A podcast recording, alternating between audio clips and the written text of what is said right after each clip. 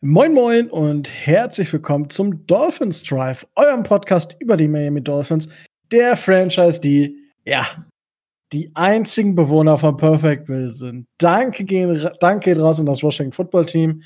Ja, die Steelers haben es geschafft, sie haben verloren, aber es war auch nur eine Frage der Zeit.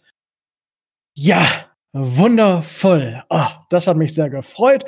Und äh, wenn es heißt Dolphins Drive, dann heißt es, ich mache das hier nicht so ganz alleine, sondern ich habe heute den Tobi mit, damit dabei. Moin, Tobi. Wunderschönen guten. So, und äh, Micho ist äh, heute nicht dabei. Aber dafür, ihr seid es diese Saison eigentlich durchgehend gewohnt, haben wir natürlich auch wieder einen Gast. Und der Gast ist heute der Mika von den German Arrowheads. Und äh, wer ein fleißiger Zuhörer ist, wird Mika vermutlich noch aus dem ähm, Mock-Draft, ähm, aus der Mock-Draft-Folge von vor der Saison kennen, denn da war auch mit dabei. Herzlich willkommen, Mika. Danke, dass du dir die Zeit nimmst. Gerne, gerne. Ich bin froh, hier zu sein. Auch der Mock-Draft hat mir damals schon sehr viel Spaß gemacht. Ich kann mich noch daran erinnern, als ich für den Justin Herbert-Pick für die Chargers kritisiert wurde. Ich glaube, heute kritisiert mich dafür nicht mehr so viele Leute. Revenge Game. yeah. Das ist aber richtig. Also äh, Justin Herbert, der liefert ordentlich. Das kann man nicht anderes sagen. Aber mh, hm, German Arrowheads, ich habe schon angesprochen, Mika, du kannst einfach mal erzählen, äh, wer du bist, was du mit Football zu tun hast und was es mit diesen German Arrowheads auf sich zu tun, äh, auf sich hat. So, Punkt. Ja, also ich bin äh, Mika, ich bin Football-Fan seit, ja, ich würde es mal sagen, so ungefähr seit sieben, acht Jahren. Sieben Jahre tritt vermutlich eher. Und die German Arrowheads sind eine kleine oder mittlerweile sogar recht große Gruppe von Fans, die sich damals zusammengetan haben. Ähm, wir hatten früher auch mal Facebook und äh, Instagram. Mittlerweile gibt es uns aber nur noch auf Twitter at chiefskingdom.de und wir haben auch eine WhatsApp-Gruppe, wo teilweise, ich glaube, mittlerweile über 80 Leute drin sind. Und dort wird dann jeden, jeden Abend, jeden Tag mitgeschrieben, mitgefiebert und diskutiert. Und es macht sehr, sehr viel Spaß. Wow, 80 Leute in einer WhatsApp-Gruppe. Das äh, klingt nach Eskalation. Ich gebe zu, ich habe sie seit längerer Zeit auf stumm, besonders wenn die Chiefs spielen. Das artet sehr aus. Kann ich mir gar nicht vorstellen. Kann ich mir gar nicht vorstellen. Kennen wir, sowas kennen wir gar nicht, ne? Nee, nee. Also ich gebe, also wir haben Erstmal äh, für alle Zuhörer, ihr kennt das Spielchen, ihr kriegt die Links, also den Twitter-Link in jedem Fall unten in den Shownotes gezeigt. Ähm, ich werde die Seite auch nochmal auf Twitter verlinken über unseren Kanal, über meinen Kanal. Ihr kennt das Spielchen. Ja, ähm, kommen wir zurück. Ja, äh, WhatsApp-Gruppe. Ich meine, wir haben äh, nutzen aktiv eine Facebook-Gruppe, in der inzwischen glaube ich über 1000 Leute sind. Ja, da über 1000. Und da gibt's dann auch immer so ein mhm. Game Day Post, aber Nee, also seitdem ich äh, tatsächlich diese Saison auf dem Game Pass schaue, ähm, habe ich mir das abgewöhnt, in diese Facebook-Gruppe zu gehen, weil ich, ich reg mich nur noch mehr auf. Wenn ich mit den Leuten während des Spiels diskutiere. Ich meine, Tobi und ich kennen das auch. Ja, wenn Tobi und, to, Tobi und ich an einem Spieltag, das ist, das ist Spaß pur. Also es kommt, es ist jetzt nicht nur einmal vorgekommen, dass wir nach dem ersten Viertel gesagt haben, weißt du was, leck mich, ich schreibe heute Abend gar nichts mehr in diese Scheißgruppe. Und in dieser Gruppe sind wir nur zu dritt. Das also, heißt, äh, da kann ich mir 80 Leuten richtig Spaß vorstellen. Ja, das glaube ich. Ähm, Besonders wenn es schlecht läuft, geht doch auch gut mal die Post ab, ja. Das kann ich mir vorstellen. Ja, vor, vor allem, ist, wann lief es denn das letzte Mal bei euch wirklich schlecht? Es kommt immer auf die Definition von schlecht an. Ich glaube, ah. als man hat, je nachdem, was man für ein Fan ist von dem Team, als Chiefs hat man eine andere Definition zurzeit von schlecht, als wenn man zum Beispiel ein Jets-Fan ist. Okay. Ähm, ja. Shots fired. I love it. Ja, so. ja. schön, schön Jungs Gruß an die Jungs. Green Germany mir das bestimmt nicht übel. Nein, nein. Also, nein, nein. Die, die hören ja hier auch regelmäßig zu und äh, die müssen sich ja auch einiges, die müssen sich ja auch einiges von uns anhören. Ja, zu, zur Not gibt es einen Zero Blitz und dann war's das noch. Sehr gut. So, jetzt haben wir auch gut geschossen heute. Also, also finde ich gut, dass wir gleich schon auf so gleich vernünftigen Startniveau sind. Ähm, so, Startniveau, äh, Folge. Äh, jetzt geht's los mit den News. Ähm, ja, denkt euch jetzt ein lustiges News-Jingle. Wir sind immer noch nicht dazu gekommen, sowas zu integrieren. Ähm, so, Tobi, was hast du mir denn geschrieben? Practice Squad wird erweitert durch Elijah McGuire und äh, ja, Isaiah Ford hat noch nicht unterschrieben, wenn ich das richtig weiß, Tobi, oder? Ja, richtig. Es gibt verschiedene Quellen, die sagen, dass er wahrscheinlich über, äh, unterschreiben wird. Aber er hat es bis jetzt ähm, noch nicht getan.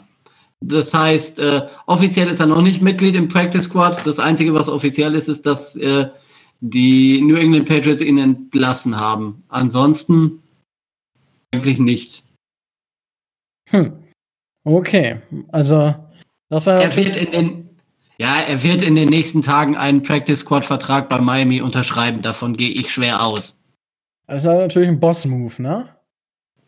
Das ist ein Boss-Move, vor allen Dingen, weil Bill Belichick schon gesagt hat auf einer Pressekonferenz, dass der Sechstrunden-Pick, den äh, für nächstes Jahr, für 2022, den die Patriots an uns schicken sollten, wahrscheinlich äh, oder nicht wahrscheinlich, sogar definitiv auch schicken werden. Das heißt, wir haben denen einen Spieler getradet für einen Sechstrunden-Pick und haben den Spieler jetzt. Nee, es ist ein Sechstrunden-Pick, habe ich gelesen. Es war ein Conditional Seventh-Round-Pick. Ich habe keine Ahnung, was da die Konditionen waren, aber ähm, ich habe gelesen, dass es jetzt doch ein Sechstrunden-Pick für 2022 sein soll, ähm, den wir dann auch definitiv bekommen werden. Das heißt, richtiger Boss-Move. Spieler rübergeschickt mit einem Sechstrunden-Pick, Spieler sechs Wochen später wieder da. Das kann man machen. Kann man mal machen, ja. Ich meine, das ist, äh, ja. Eine teure Miete, würde ich dazu sagen. Ja. Vor allen Dingen, weil er für die, weil er für die Patriots ja auch, glaube kein Spiel gemacht hat, so wie ich das mitgekriegt habe. Vielleicht war das die Condition. Ja, genau, wenn er kein Spiel macht, dann wird das teurer. So, äh, gut, das äh, soll dazu gesagt haben. Ich meinte, es sind nur Practice Squad Geschichten, das heißt, wir müssen da nicht wirklich viel zu erzählen. Ähm, ja, und Isaiah Ford kennen die Leute auch, ne? Da müssen wir jetzt nicht viel von sagen. Ne? Wer ist das? Was macht der? Ne, einfach so, die alten Tapes angucken. Komm, kommen wir jetzt aber zum, zum, äh, zu einer der wichtigsten Geschichten im Football. Howard und Hawks sind momentan beim Pro Bowl Voting der AFC ganz vorne, hast du hier geschrieben. Ähm, ja. Ich glaube, es könnte mich nicht weniger interessieren als das Pro Bowl Voting, weil solange Sanders da nicht draufsteht, ist das eh scripted. Ja? Also, weiß nicht. Mika, was hältst du von den äh, vom Pro Bowl und von den ganzen Geschichten drum zu? Ja, im Endeffekt ist es eben ein Popularitätskontest. Man sieht es Jahr für Jahr wieder, dass irgendwelche Leute, die teilweise sogar All-Pro werden. Ich nehme mal tatsächlich jetzt einen Chiefs-Spieler als Beispiel.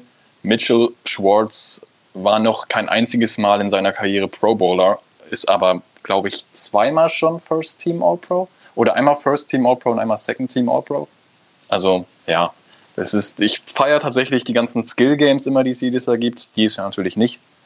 Aber sonst eigentlich, wer da reinkommt und wer da nicht reinkommt, ist in der Regel eigentlich immer, hm, ja.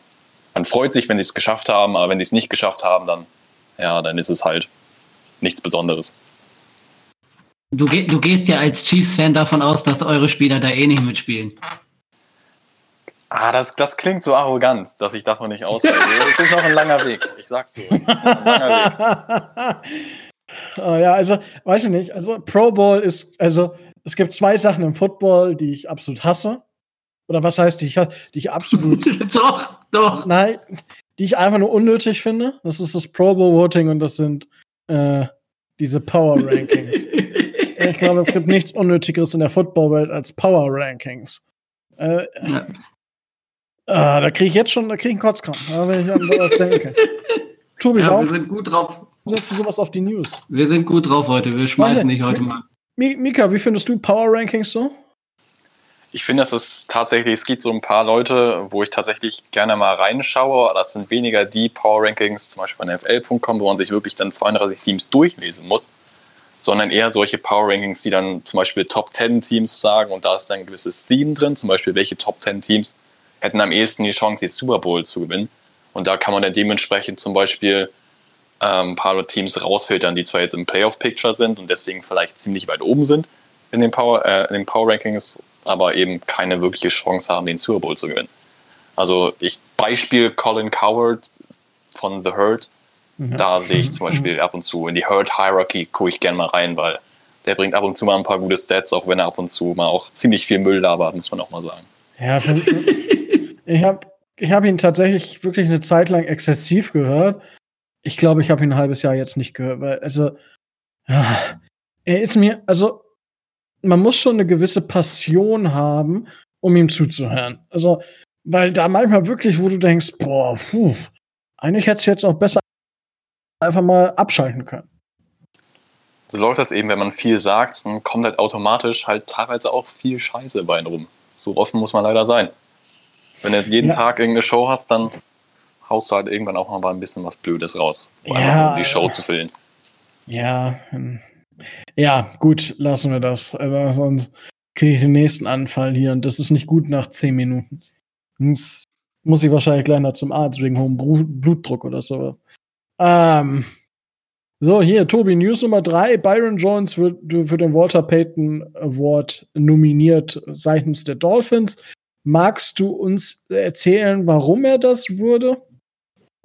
Naja, er hat äh, einige Verdienste für die ähm, Community in, um, äh, in und um Miami äh, geleistet, hat sich da ähm, im Ehrenamt betätigt, ähm, hat äh, gerade auch bei, bei dem, was, die, was dieses Food Relief Programm äh, angeht, äh, der Dolphins, was momentan läuft, sich da positiv ähm, hervorgetan. Ähm, er ist jeden Dienstag zum Beispiel sitzt er im Team Social Impact Committee ähm, und kümmert sich da um die Belange äh, der Spieler. Ist ja auch, was, äh, was so sein Twitter-Account angeht, immer sehr sozialkritisch unterwegs und ähm, hat sich da als einer derjenigen ähm, Spieler hervorgetan, die eben in diese Reihe gehören könnten, die den Walter Payton Award gewinnen. Also ich gehe nicht davon aus, dass er, dass er ihn gewinnt, weil da gibt es ähm, in der gibt es ligaweit andere, aber zumindest von den Dolphins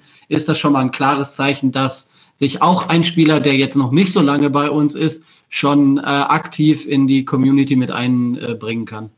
Okay, ähm, ist, ist denn, ich, ich weiß gar nicht, ich weiß vielleicht, weil, es einer von euch das.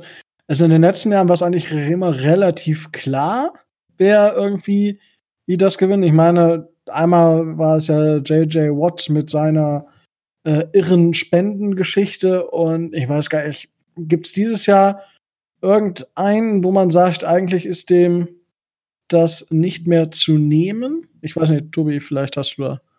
Also, es, es fiele mir nicht ein. Ich habe jetzt auch nicht geguckt, wie da die Regularien äh, jetzt im Corona-Bereich sind. Aber wenn man jetzt zum Beispiel daran denkt, dass oh, Herr Duvernay Tardif zum Beispiel äh, das Jahr geoptet hat, um als äh, Rettungssanitäter in Kanada zu arbeiten. Ich meine, wenn der als offizieller Spieler zählt und wenn der, äh, wenn der dann ähm, ähm, verfügbar wäre, um den zu nominieren, dann wäre das so jemand, der ein absoluter Favorit wäre. Da muss ja. ich tatsächlich kurz unterbrechen, denn tatsächlich ist er nicht nominiert worden von uns, sondern Travis Kelsey wurde nominiert für seine Arbeit in seiner ähm, 87 and Ach, Running. Oder 78 and Running Foundation, wo er Kindern hilft.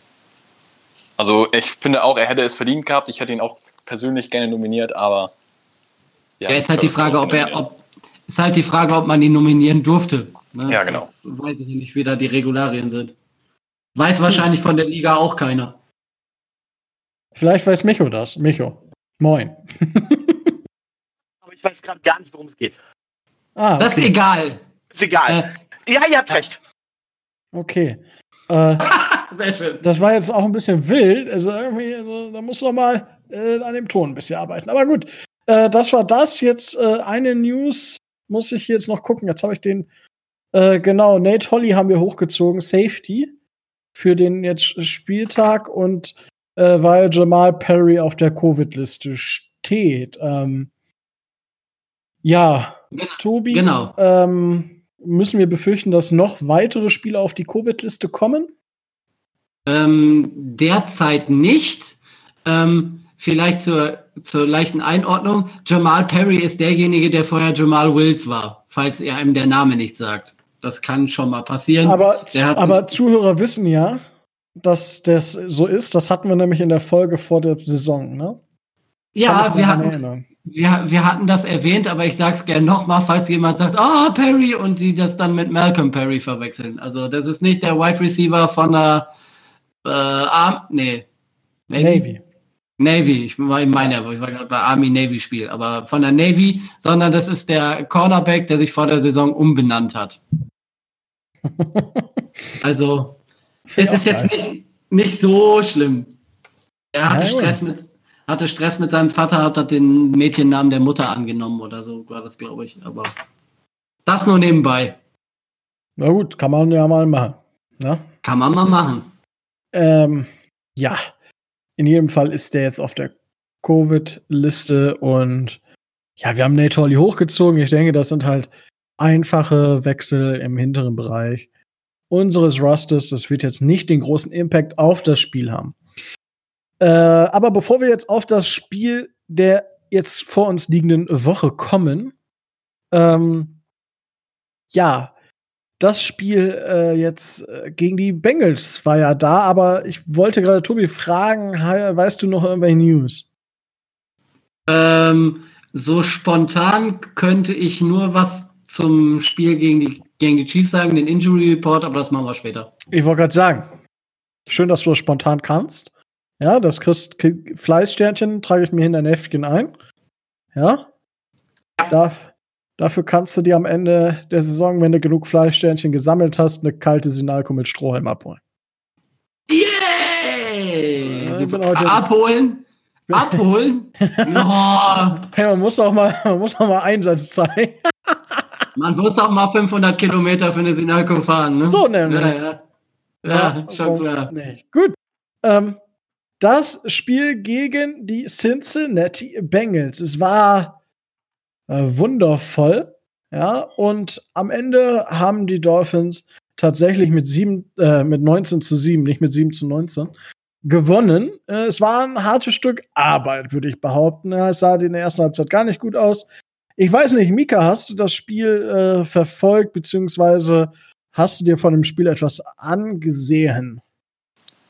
Ja, wir haben ja das Night Game gehabt gegen die Denver Broncos. Insofern konnte ich das Spiel ein wenig über Red Zone verfolgen. Auch äh, wenn man natürlich zugeben mag, dass äh, vermutlich die Schlägereien dort mehr Sendezeit hatten als das eigentliche Spiel. Und ja. das, das war jetzt kein Shot, bevor irgendwas hier gesagt wird. Ähm, ein richtiger Schlager, ne? wow. wow. Gottes Willen. Unterste Schublade. Ja. Äh, um auf das Spiel zurückzukommen, ähm, es war relativ, ich denke, das Spiel, wenn man das geschaut hat, es gab äh, einen Big Play der Bengals von Tyler Boyd, der dann, glaube ich, ein Quarter später nicht mehr auf dem Platz stand. Und ansonsten war das Game, glaube ich, für die Dolphins in keiner Phase des Spiels wirklich in Gefahr. Korrigiert mich da, wenn ich falsch liege. Mm, ja, am Anfang sah es jetzt nicht so gut aus. Ich sag mal also, so, mich hat das. Äh, mich, Tobi, oder, achso, ich dachte, du wärst schon fertig gewesen, Tobi. Ja, war ich ja. Okay. ähm, mich hat das Spiel, wenn ich jetzt drüber nachdenke, so ein bisschen an, an so ein, keine Ahnung, an Dark Souls oder halt so ein Spiel erinnert, wo man halt so im Bosskampf ist und immer wieder von vorne anfangen kann, bis man am Ende gewinnt. So, es war halt so, okay, die hatten einmal dieses Big Play, wo Byron Jones komplett gepennt hat oder halt den falschen Laufweg genommen. Aber ansonsten war es halt so, okay, die Defense hält und ja, jetzt muss die Offense irgendwie zusehen in so vielen Versuchen, wie sie halt kriegen, äh, über sieben Punkte zu kommen. Also es war echt schon ein bisschen ein komisches Spiel, würde ich behaupten. Aber ja, Micho, ähm, du kann, lass mal ein bisschen los, was du so von dem Spiel gehalten hast. Ich sag mal so, dreckiger Sieg. Wir haben uns nicht mit Ruhm bekleckert, aber wie es gerade eben so schön gesagt wurde, wir hatten das Spiel eigentlich, waren eigentlich niemals in Gefahr, wirklich äh, das Spiel äh, zu verlieren die erste Halbzeit war grottenschlecht und trotzdem habe ich da immer noch geglaubt, ja, da kommen wir zurück. Ähm, das war vor allen Dingen sie, offensiv hundsmiserabel. Und ähm, da sehen wir nach wie vor das Problem, das ich jetzt schon seit Wochen in unserer Offense predige. Ähm, die zweite Halbzeit, vor allem das dritte Viertel, war natürlich deutlich besser. Ähm, deutlich. Und da haben wir den Sack dann einfach zugemacht. Und danach haben wir nur noch das getan, was nötig war. ich glaube nicht, dass die Bengals in der Form ein echter Prüfstein sind oder ein echter Prüfstein waren. Ähm, aber es zeigt, was in dem Team mit ein bisschen Arbeit noch drin stecken kann. Ähm, die Stats sehen vielleicht jetzt nicht so schlecht aus, wenn man sich die anguckt, vor allem die individuellen Stats nicht, aber insgesamt zäh. Zäh, aber auch solche Spiele muss man einfach gewinnen. Punkt. Das ist richtig, ne? Ähm, Tobi, äh, was möchtest du denn so zu diesem Spiel sagen? Ähm, was ich dazu sagen möchte, gute Frage. Ähm, Deswegen stelle ich sie dir. Am, mich hat mich hat's am Anfang so an das, äh, an, das äh, an so ein Trap-Game erinnert, weil im Vorfeld dadurch, dass Gaskin zurückkam, dass, dadurch, dass Tua zurückkam, dadurch, dass die Bengals nur wirklich äh, schon vor dem Spiel als die totalen Underdogs galten, ähm, hatte ich, hatte ich so meine Bedenken, weil äh, es war mir zu klar. Und äh, als dann ähm, Byron Jones den Fehler gemacht und äh, Tyler Boyd äh, dann auch noch für den Touchdown die 70 oder 72 Yards durchgelaufen ist, da kamen mir schon übelste, ähm, übelste Vorstellungen. Ich hatte teilweise in der ersten Halbzeit so das Gefühl, dass ähm, die Konzentration nicht so da war, dass ähm, gerade auch ähm, Dinge passiert sind, die, wenn man wirklich 100% fokussiert wäre oder, oder vollkommen äh, richtig, richtig mit allem auf dem Platz gewesen wäre, das sonst den Dolphins nicht, pass, äh, nicht passiert wäre. Das waren einmal die ganzen Strafen. Also wir hatten, ich glaube, allein in der ersten Halbzeit, ähm, aber auch bei beiden Teams, ich meine, zählend elf Flaggen oder so. Also es war, ähm, es kam ja wenig bis gar kein Spielfluss auf. Deswegen ist das richtig, das, äh, was Micho sagt. Es war schon sehr, sehr, sehr, sehr zäh. Dann ähm, die Nickeligkeiten auf beiden Seiten, die sich äh, durch das gesamte Spiel durchgezogen haben. Also es war ja jetzt nicht so, dass das, ähm, dass das so ein Ausbruch war, dass auf einmal das losgegangen ist, sondern ähm, es gab ja viel oder einige verschiedene Szenen, die aufeinander aufbauten, wo man gemerkt hat, oh, da ist jetzt Feuer drin. Äh, wenn sie nicht aufpassen, dann äh, verlieren sie die Kontrolle. Und ähm, naja, es hat ja dann letzten Endes auch dazu geführt, dass, ähm, dass, dass ich mich so ein bisschen an, äh, an Bud Spencer und Terence Hill erinnert fühlte. Weil den, den Film hatte ich, letzt, hatte ich letztens noch gesehen, das fiel mir dann wieder ein. Ähm, man, muss, man muss sagen, ähm, ja, als Coach der anderen Mannschaft sollte man sich Devante Parker nicht in den Weg stellen. Das kann schon mal übel enden. Oh, war, gut, ich war, glaube nicht, dass er jetzt, wenn er, wenn Andy Reid vor ihm steht, ich glaube nicht, dass er den mal eben so aus der Puschen hauen kann. Nein, ähm, es gibt, es kursiert ja im Internet das grandiose Foto, dass alle auf dem Platz stehen, nur die O-Line der Bengals sitzt auf der Bank und guckt sich das an. Ähm, weil die beschützen ja weder ihren Quarterback noch äh, überhaupt irgendwen. Wow. Ja, aber das Bild äh, ist echt witzig. da habe ich mir auch nur gedacht, ja, äh, wenn man sieht, dass ähm, Ted Karras nichts anderes zu tun hat, als, hat, als Brian Flores zurückzuhalten, der äh, wie äh, wie ein Wahnsinniger da über den Platz rennt und die, äh, und, und die Bengals-Spieler und die Bengals-Coaches, also dezent äh, anspricht, nenne ich ja, gut, eigentlich hat, eigentlich hat er ja nur den, den 36er oder ne, den 80er war das, Den, den 80er, äh, den äh, Wide Receiver. Aber da gibt's ähm, ja, da, da gibt's von Houts, also alle, die auf Twitter sind, Houts, äh, H-U-U-T-Z, ähm, auch ein Dolphins, äh, ja, kein Medientyp, aber super viel zu tun und macht auch super viele witzige Sachen, Videos und sowas von den Dolphins. Hat einfach das, dieses, diese Frequ Sequenz von äh, Brian Flores einfach mit der Einlaufmusik von Stone Cold Steve Austin unterlegt, äh, vom Wrestling. Absolut geil. Äh, glaube ich, haben mir das schon hundertmal angeguckt und werde es mir noch hunderte Mal angucken. Ja, ähm, ich, ich finde, da, da, hat, äh, da hat aber auch die gesamte Mannschaft ähm, vielleicht nicht die allerbeste Figur gemacht, aber sie hat gezeigt, dass sie eine Mannschaft war. Dazu vielleicht kommen wir vielleicht später noch. Zurück zum Spiel. Erste Halbzeit war grottig, aber wir lagen nur einen Punkt hinten. Das war, So, das einzig Positive, was ich an der ersten Halbzeit so sehen kann, bis auf die Tatsache, dass Jason Sanders, ob er jetzt 20 oder 70 Yards von den Field Goals weg ist, wahrscheinlich jeden macht dieses Jahr. Also bis auf den einen, den er da, äh, den er da verschossen hat. Also die, der ist ja sicher bis zum geht nicht mehr. Und ähm, gut, in der zweiten Halbzeit ähm, gehe ich davon aus, dass es in der Kabine etwas lauter geworden ist, weil wegen der ganzen Strafen und der ganzen Undiszipliniertheiten, man konnte das ja über die erste Halbzeit auch so schön verfolgen, dass äh, Brian Flores unter seiner Maske wahrscheinlich innerlich äh, schon sehr, sehr gebebt hat und äh, wirklich sehr unzufrieden und sehr äh, emotional war, sodass man sich ausrechnen konnte, was da in der Halbzeit in der Kabine passiert. Ähm, dann muss er oder müssen er und die Coaches auch die richtigen Adjustments gefunden haben. Weil was dann, wie Micho das schon angedeutet hat, im dritten Viertel passiert ist, das war, ähm, das war dann Dominanz pur.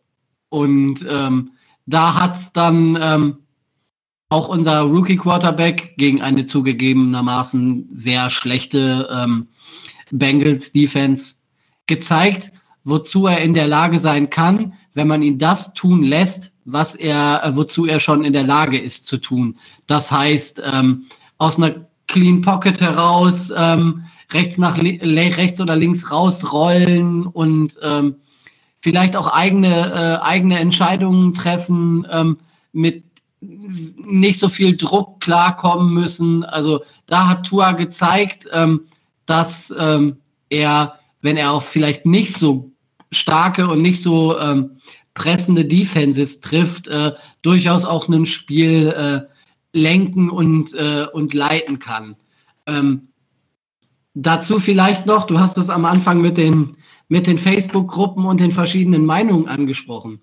Ähm, ich sehe das so. Tua war in der ersten Halbzeit nicht so schlecht, wie er von vielen gemacht wurde.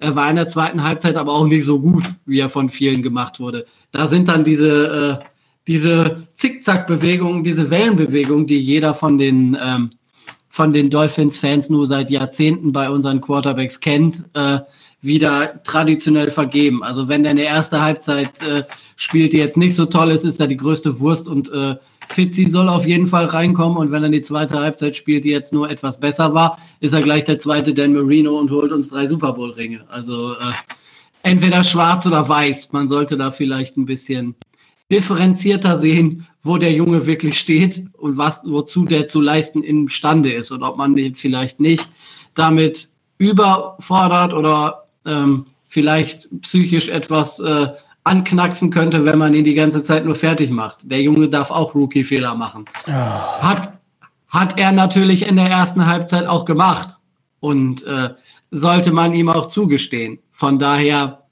es war eine sehr solide Vorstellung, aber sie war jetzt nicht super, sie war aber auch nicht super schlecht. Von daher. Ähm, Müssen wir das jetzt eigentlich jede Woche sagen? Es ist ja scheinbar immer Thema. Das ist ja das Problem.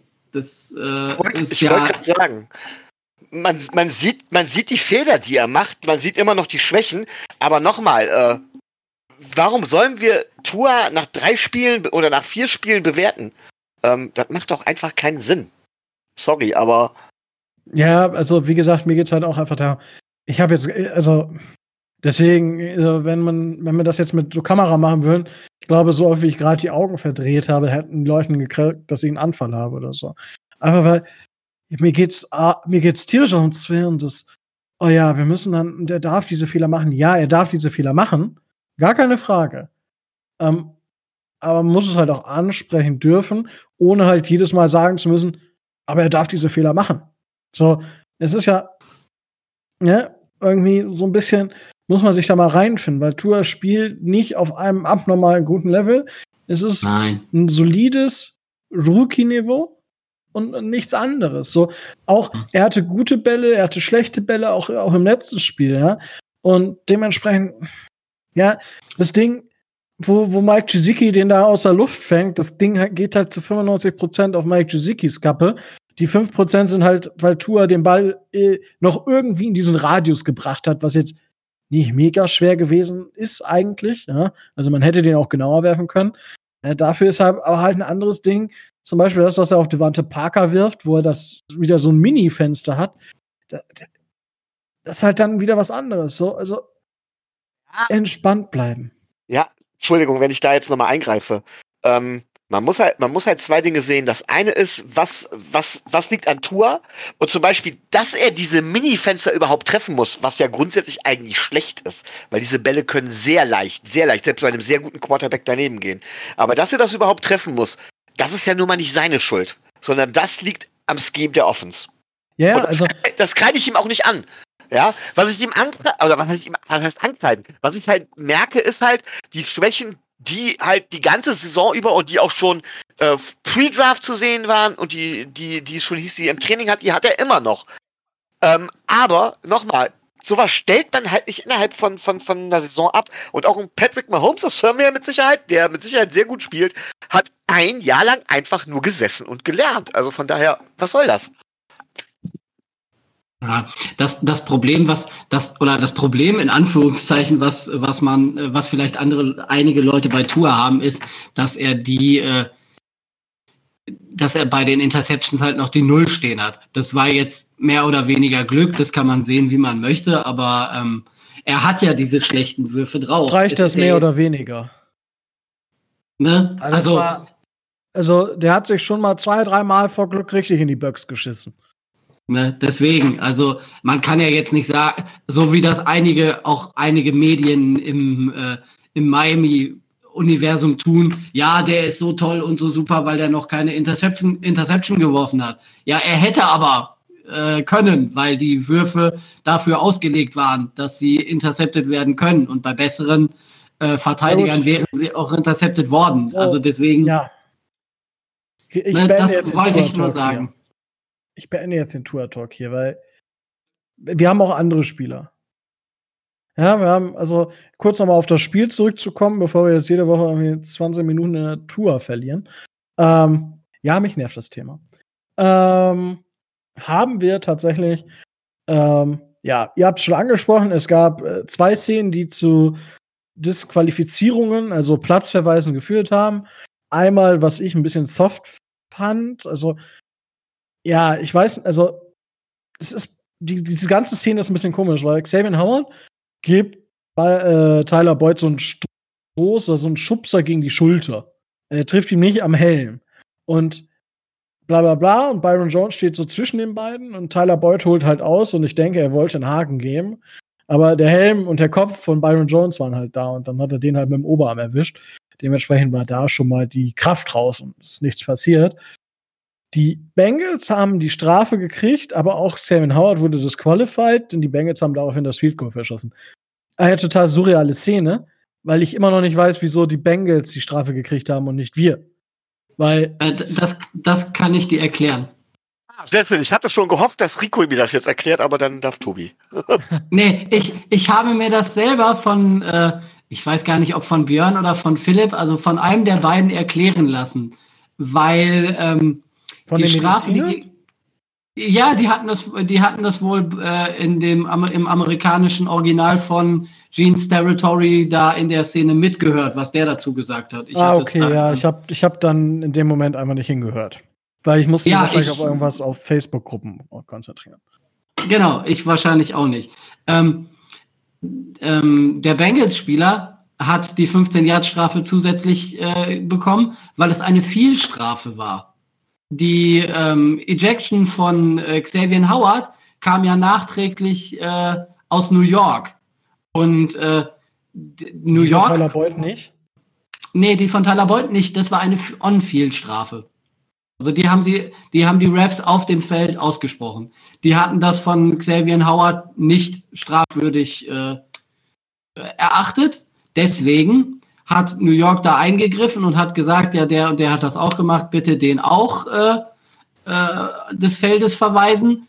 Was die in New York aber nicht können, ist äh, eben diese 15-Yard-Strafen aussprechen. Und deswegen haben diese 15, äh, war die 15 Yard Strafe, weil die von den Field Refs ausgesprochen wurde, nur bei den Bengals. Okay, danke für die Info. So, Ja, ich danke an unsere Community, sonst hätte ich es auch nicht gewusst. so. Ähm, Tobi gibt mal eine kleine Sinalco mit Strohhalm aus. ähm, das war Wenn das. mit nach München kommt, ja. Ja, von mir aus. Ähm, Gut, äh, dann hatten wir, gab es ja noch diesen, diesen Kampf, den äh, Mika schon äh, aus der Red Zone äh, erzählt hat, sag ich mal. Und zwar ist das zweite Mal die Nummer 80, äh, dessen Name ich, ich habe ihn mir einfach nicht gemerkt. Mike, von Mike, Mike Davis, glaube ich, ne? Mike Davis? Der schon im ersten, beim ersten Hit gegen Jakeem Grant, also er trifft ihn zwar mit der Schulter, aber im College ist das eine Ejection. Im College wird er dafür, weil das ein Targeting ist. Also meines Erachtens nach. Und beim zweiten Mal hat er sich gedacht, scheiß drauf, der Ball ist noch gar nicht da, ja. ich hau ihn trotzdem aus dem Leben. Ähm, das war echt, puh. Und daraufhin ähm, ist, ist Brian Flores so ein bisschen ausgetickt und ist erstmal übers Feld marschiert, um seinen Spieler zu schützen. Und dann gab es eine Rudelbildung, würde man im Fußball sagen. Woraufhin, ähm, ja, Devante Parker, also Devante Parker hat ja nur reagiert auf einen Schlag des Gegners und hat dabei einen, ja, einen Gegenspieler niedergestreckt und der Herr Hollins äh, auch. Also der hat keinen, den, der hat keinen Coach von den Gegnern niedergestreckt, aber der hat auch äh, versucht zuzulangen und dementsprechend wurden die auch noch äh, ejected. Positiv ist, aber sie dürfen alle spielen. Und ja, im Endeffekt hat die Defense uns da den Sieg gebracht. In der zweiten Halbzeit, das nochmal zur Information, ähm, hat Brian Flores gesagt, dass die Info von Shane Gailey oder die, der Impuls von Shane Gailey kam, dass man doch mehr Geschwindigkeit in die Offense bringt, weswegen man dann auch zum Beispiel mehr No-Huddle gespielt hat und ja, allgemein einfach ein bisschen mehr Tempo gegeben hat. Und damit war quasi das dritte Viertel zu erklären. Und dann haben wir halt geführt und dann fallen wir in diese Lethargie zurück. Wir laufen den Ball nur noch. Und dementsprechend hat Tour dann auch, ja, kein 300-Yard-Game gehabt, sondern 296 Yards. Äh, zwei Drittel der Pässe hat er an den Mann gebracht und ein Touchdown. Keine Interception. Er hat immer noch eine weiße Weste. Ja.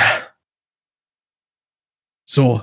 Äh, dann würde ich jetzt sagen, ähm, das äh, Spiel ist soweit abgehakt, es sei denn, ihr wollt noch etwas dazu sagen oder beziehungsweise eine Sache habe ich noch. Äh, Spieler des Spiels für euch, da könnt ihr euch gerne austoben, Tobi. Oder Micho, Entschuldigung. Ich glaub, zuerst noch was zu der Situation sagen, wenn ich ehrlich bin. Ähm, du darfst ehrlich sein hier.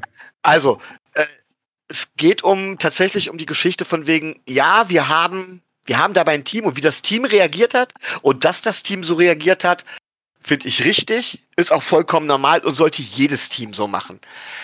Was Brian Flores gemacht hat, ist eine andere Geschichte. Ähm, ich habe so was ähnliches mal erlebt. Ähm, aber da ist es halt nicht Aufgabe, es ist Aufgabe des Teams, bei Spielern dazwischen zu gehen. Wenn es um den Referee geht oder um den gegnerischen Coach, dann ist der eigene Trainer gefordert.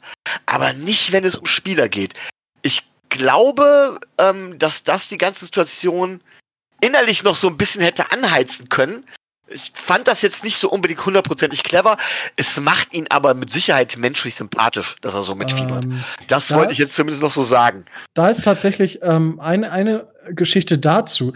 Ähm, ich also ich habe mir Szene jetzt, ich habe sie nicht direkt vor dem inneren Auge, aber und das ist ja, ich weiß nicht, ob er direkt auf den Spieler zu ist oder ob er halt wirklich die anderen Coach, also die gegnerischen Coaches da zur Rechenschaft ziehen wollte und den mal ein bisschen weil, den Zahn ziehen wollte, weil es war ja bei weitem nicht die einzige Situation in diesem ganzen Spiel. Ich meine, der 36er von den Bengals ist ja jetzt nicht ohne Grund nächstes Spieltag ges äh, gesperrt, eben weil er da versucht hat, äh, wer war es denn, Flowers, glaube ich, ähm, nochmal auf den Knöchel zu stellen. Äh, ich meine, kein, ich meine kindlich. Ich meine, Flowers ja, wäre da schon nicht mehr auf Platz gewesen. Er kann, Aber also egal. ja, es war auf jeden Fall. Ne, und ja, also es ist war stabil und äh, also ja, bei dem anderen Spieler gebe ich dir recht, ich, die Intention von Brian Flores, äh, ja, weiß ich jetzt nicht. Also ich finde es gut in jedem der Fälle. Ähm, ich bin auch immer einer gewesen, der dann ähm, ja recht schnell dabei war und äh, deswegen ja macht sie ihn für mich deutlich sympathisch, noch sympathischer als er sowieso schon ist und Ich kenn's, um, ich kenn's umgekehrt, wenn äh, der Coach, das ist mir zweimal passiert, äh, dass der Coach, weil wir sind von Schiris verpfiffen worden. Und dann geht der Coach dazwischen und äh, legt sich mit dem Schiri an und der Schiri schmeißt den Coach vom Platz. Ja. Und in dem Moment, und das sagte jedes Mal unser Coach hinterher, in dem Moment wäre so ein Ruck durch die Mannschaft gegangen. Er hätte die ganze Zeit sich den aus dem Leib geschrien, dass wir aggressiver werden sollen, dass wir nicht so wie so Trantüten da rumstehen sollen. Und das hat erst geklappt, als er die rote Karte bekommen hat. Weil wir gesagt haben, ja gut, jetzt ist es auch egal. Jetzt spielen wir auch für den. äh, war dann genau die gegenteilige Situation. Wie gesagt, wenn es um Spieler geht, aber ich finde, das macht Coach Rose auf jeden Fall sympathisch und menschlicher. Definitiv. Man, man muss ja auch dazu sagen, dass, äh, das sieht man vor allen Dingen auf Twitter, ähm, dass es bei Ex-Spielern der Dolphins und bei Spielern anderer Franchises ähm, offensichtlicherweise ziemlich gut angekommen ist, was er da getan hat. Also ähm, unter anderem ähm, unser ehemaliger äh, Longsnapper ähm, Kenyon Drake hat da was zu äh, getwittert und so weiter und so weiter. Also ähm, das hat schon Eindruck hinterlassen, wie er sich da für seine Mannschaft und für seinen Spieler eingesetzt hat. Das scheint wohl in Amerika wirklich sehr positiv wahrgenommen worden zu sein. Immerhin. So, jetzt dürft ihr noch einen Spieler des Spiels äh, benennen, Tobi. Boah, also ich würde, ähm, die meisten würden jetzt Calvin Neu sagen, weil er drei Sex hat. Äh, würde ich jetzt nicht unbedingt sagen. Ähm, ich würde Miles Gaskin nehmen. Okay. Micho? Ganz klar, der Spieler des Spiels des dritten Viertels. Ähm, das ist für mich Mike Gesicki. Neun Targets, äh, elf Targets, neun Receptions, 88 Yards, ein Touchdown. Der hat das Spiel dicht gemacht. Der hat im dritten Viertel, war er das Target von Tua. Ähm, ja, das war's für mich. Mike Gesicki. Okay, ich gehe mit Kyle Verneu. Wenn es keiner von euch tut, dann gehe ich. Also, ich meine, der Typ hat drei Sacks, ein Harry, äh, zusätzlich nochmal insgesamt five Tackets for Loss, sechs Stops. Äh, es war halt eine, ein Pass hat er noch unterbunden. Es war einfach, das ist der Kai von Neu, von dem wir eigentlich Anfang der Saison gesprochen haben. Und das war echt, echt stark. Äh, dazu Emmanuel Ogba, fünf Quarterback-Hits, die meisten eines äh, Spielers äh, die Saison in der NFL in einem Spiel. Und was ich nochmal positiv hervorheben will, ich weiß, es ist jetzt mehr der Spieler des Spiels. Noek Benogany ist reingekommen, ja, und er wurde ja richtig gegrillt zu Beginn der Saison. 22 Snaps, davon ähm, 18 in Coverage. Ein Target hat er gekriegt, keine Reception zugelassen.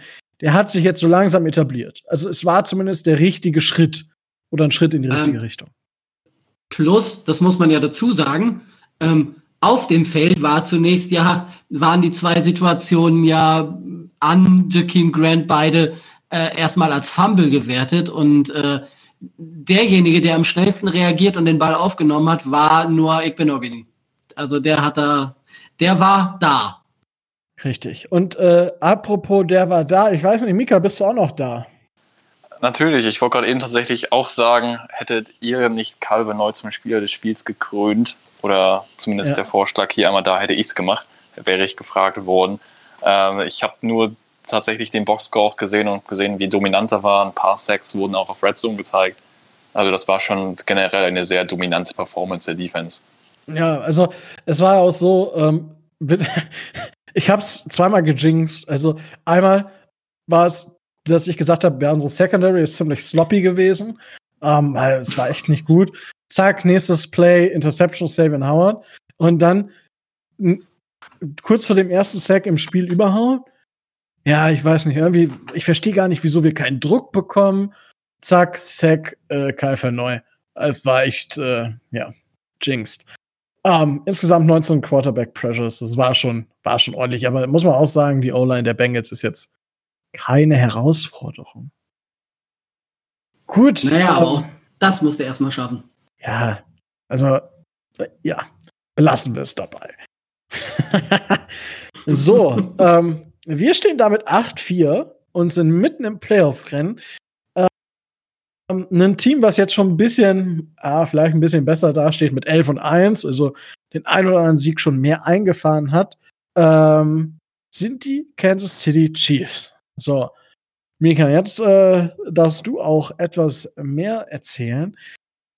Ihr habt jetzt gegen die Broncos 16 zu 22 gewonnen. So ist, ist, ich glaube, man kann fast das gleiche sagen wie bei uns. So irgendwie, das Spiel war zwar irgendwie eng, aber irgendwie hatte man nie das Gefühl, dass ihr das verliert. Und kannst natürlich gerne was zu dem Spiel sagen und dann, wie du mit dem bisherigen Saisonverlauf so zufrieden bist. Ja, also das Night Game gegen die Broncos war sehr zäh, ähnlich wie das Spiel, das kann man wirklich so sagen. Es ist auch ein Arbeitssieg gewesen. Da wirklich einiges, wo man sagen kann, okay, damit kann man nicht zufrieden sein. So, äh, die Offense war nie wirklich so in ihrem Rhythmus drin, hatte man das Gefühl. Aber auf der anderen Seite war dann auch die Meinung da, hey, zwei Plays und wir könnten theoretisch hier sieben weitere Punkte haben. So ist das eigentlich Woche für Woche mit Mahomes teilweise. Und was aber positiv war, ist, und ja, es war jetzt auch natürlich nicht die Bomben-Offense mit Drew Lock, dass unsere Defense äh, weniger als 20 Punkte zugelassen hat. Das ist auch kein Gang und Gäbe dieses Jahr. Ähm, generell muss man zu diesem Saisonverlauf sagen, es sind sehr viele knappe Spiele dabei gewesen.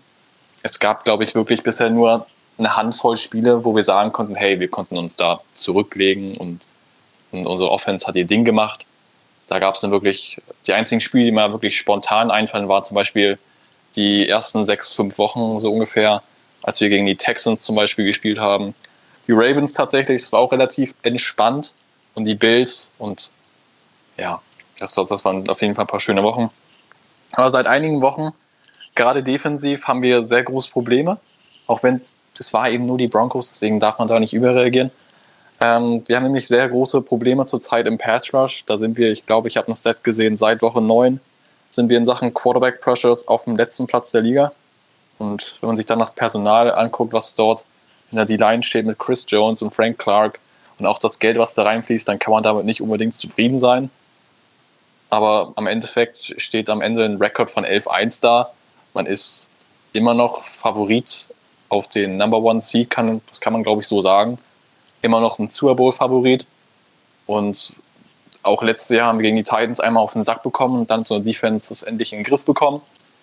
Vielleicht brauchst du nur diesen Effekt und dann sind wir wieder da. Also Grund zur Sorge gibt es, aber solange, wir, solange es das noch nicht so wirklich bestraft wird, kann man das auf jeden Fall so machen. 11-1, schöner Rekord. Nächstes Spiel heißt es wieder gewinnen. Hoffentlich. Es wird nicht einfach. Aber hey, ich glaube, das reicht erstmal als Vorlage.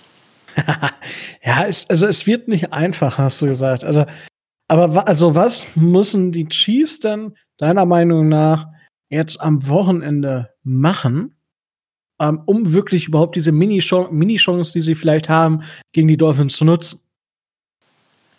In erster Linie heißt es für uns, ein nahezu fehlerfreies Spiel zu spielen. Also nicht komplett fehlerfrei, Fehler sind natürlich erlaubt, aber du darfst dir keine großartigen Turnover erlauben und die Dolphins Defense ist eine der aggressivsten Defenses der Liga.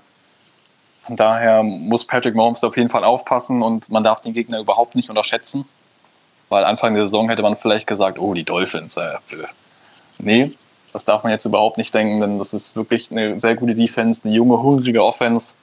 Äh, ihr habt das Thema Tour ja schon reichlich diskutiert, da muss ich jetzt nicht unbedingt noch meinen Senf hinzugeben. Ähm, Defensiv habe ich tatsächlich ein bisschen, bisschen Angst, dass Tour ein bisschen zu viel Zeit bekommt und dass er dann machen kann, was er will und dass er dann vielleicht auch seine Mobilität ausnutzen kann, dass wir ihm das so ein bisschen präsentieren.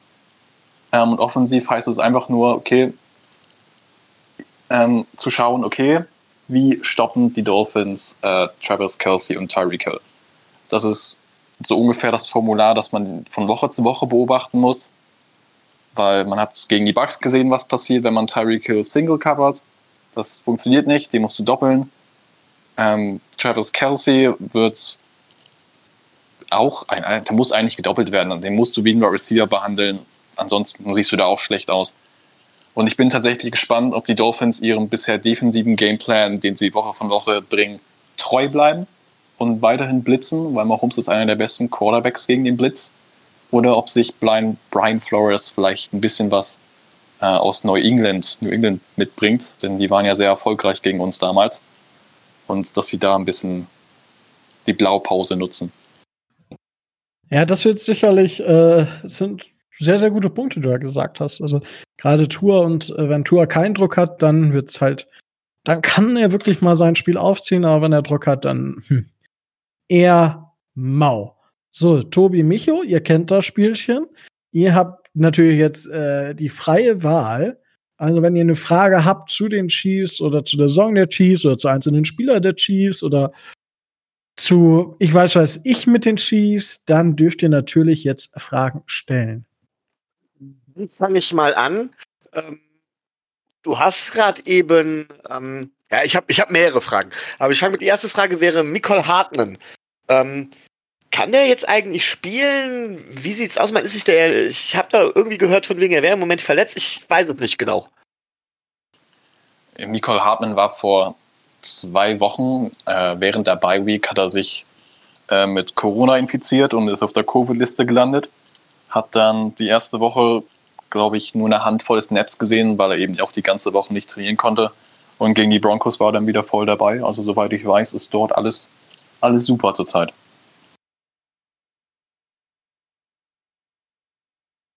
Achso, Micho, du. Alles ist gut? hier gerade. Nee, irgendwas ist hier gerade.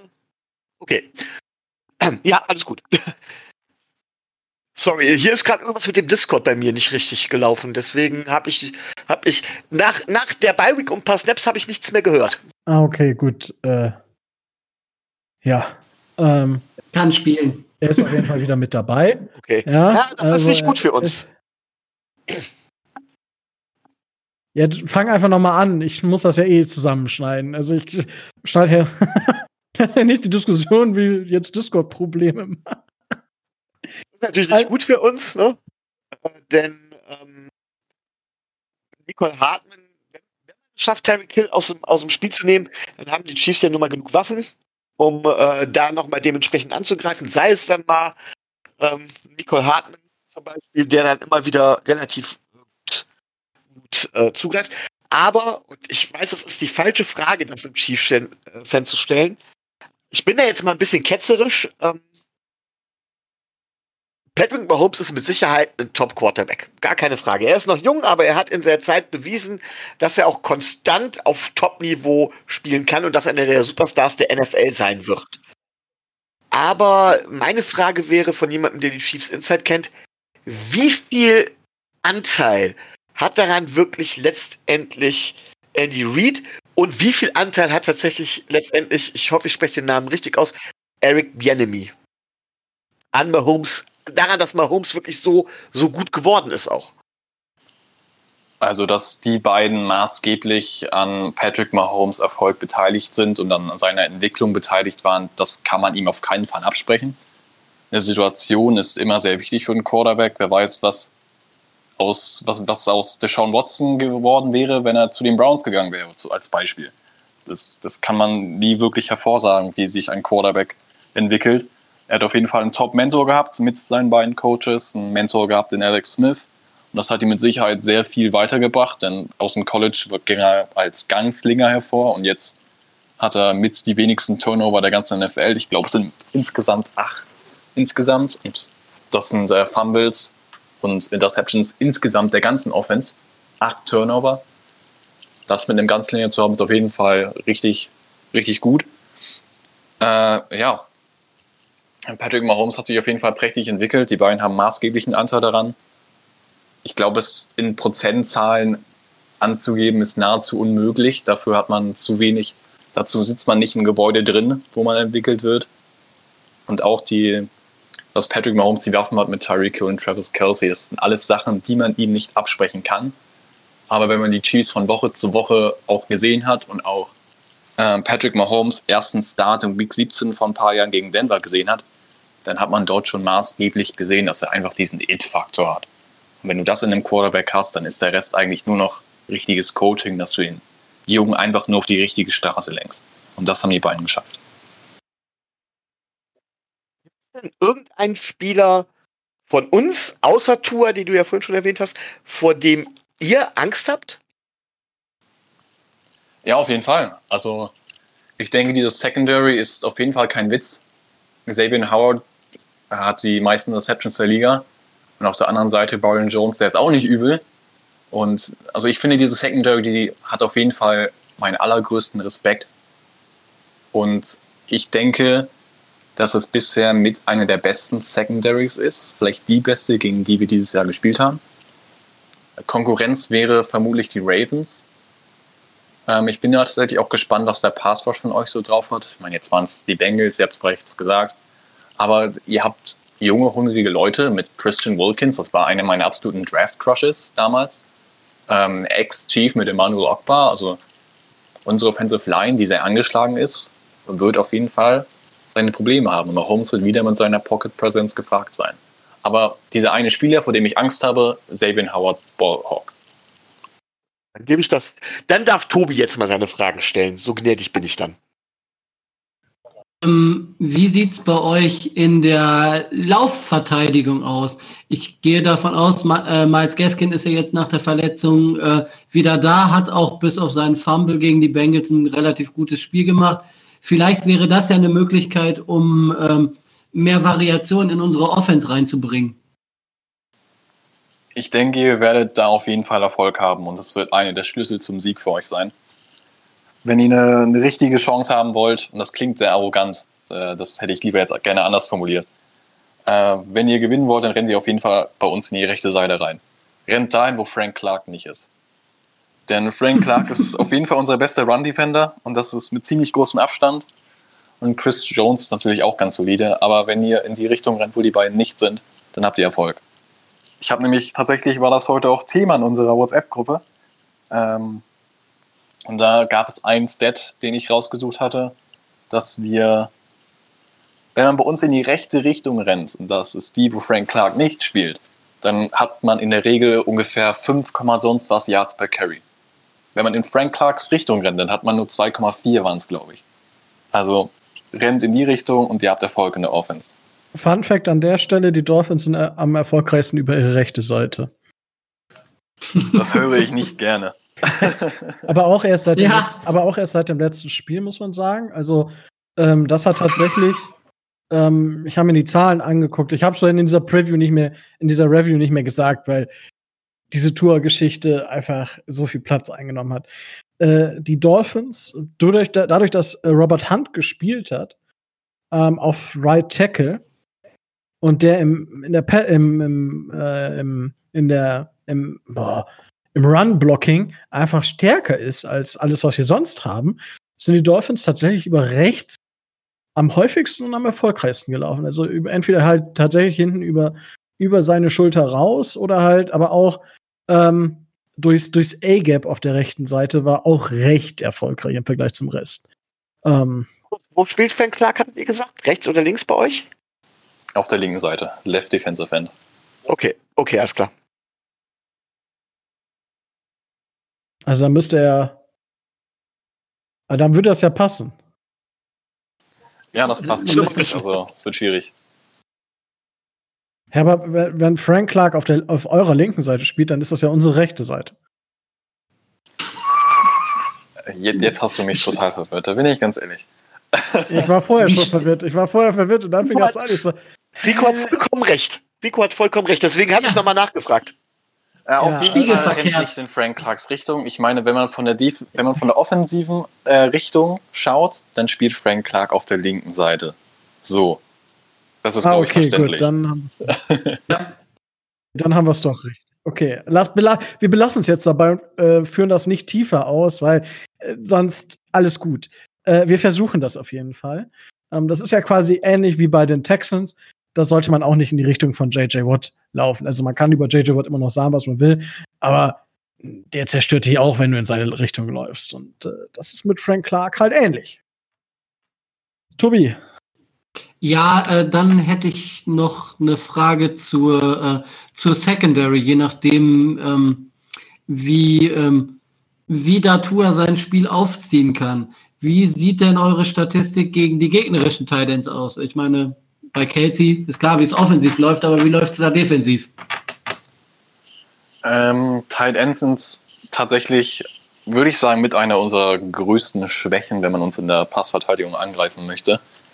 Ähm, ich meine, Daniel Sorensen, unser Safety, ist in der Regel für Tight Ends verantwortlich. Nicht der beste Cover Safety, aber ist ungefähr unser Mann für alles. Der kriegt das immer irgendwie in den Griff, hat dann immer so seine paar Aussetzer, aber ist halt unser Mann für alles.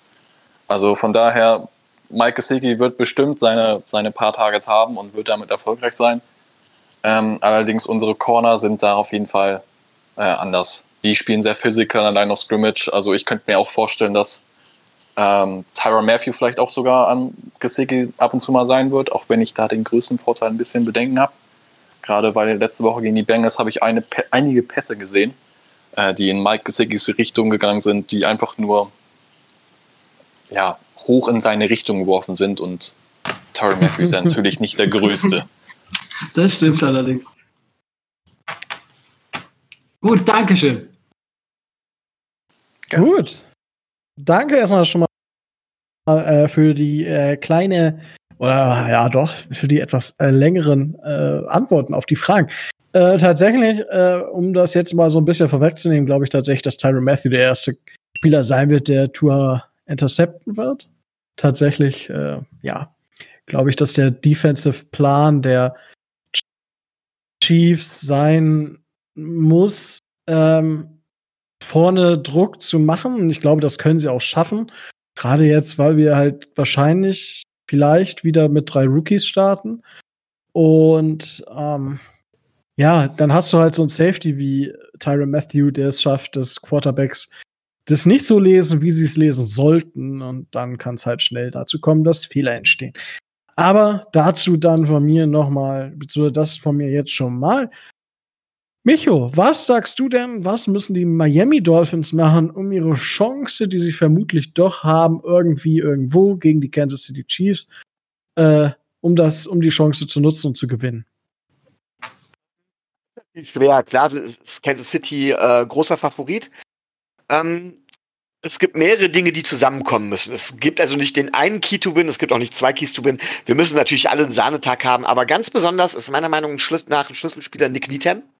Ich glaube, dass ähm, Xavier Howard und Byron Jones, unsere Secondary, durchaus in der Lage ist, die ähm, einen Teil der Offense-Maschine Kansas City zu verlangsamen, weil darauf wird es erstmal ankommen. Und Nick Dietem ist der entscheidende Spieler in Verbindung mit den Safeties, um sie halt entscheidend zu verlangsamen. Das heißt, wir werden die Offense, wir werden die Waffen der Kansas City Chiefs nicht ausschalten können. Es geht nur darum, vielleicht hier oder da mal einen Drive zu stoppen und es langsam zu machen. Das muss auf der defensiven Seite passieren. Ähm, denn Kansas City ist auch bekannt dafür, sobald sie hoch genug führen, kontrollieren sie über das Run-Game und soweit dürfen sie, dürfen sie nicht weglassen. Das ist Aufgabe der Defense. Und jetzt kommt das wirklich Schwierige der Offense und die Offense muss mit einem Shootout mithalten. Das heißt, Shane Gailey muss alle Vorsicht beiseite lassen. Tour muss, egal was es ist, wenn wir gewinnen wollen, muss Tour jetzt tatsächlich das Passspiel auspacken und muss versuchen, eine Pace mitzugehen. Die, oder die höchste Pace zu gehen, die er gehen kann. Und wie gesagt, wenn wir das in der Defense dann verlangsamen können, das ist unsere Chance, um dann nah dran zu kommen. Und trotzdem wäre es dann meiner Meinung nach noch ein One-Score-Game. Und um das zu schaffen, müssen trotzdem alle noch ihre Top-Leistungen abrufen. Aber das sind halt die Sachen, das wären meine Keys to win dementsprechend. Ja. Okay. Tobi, was, was ist so dann dein Key to win? Oder deine Keys to win?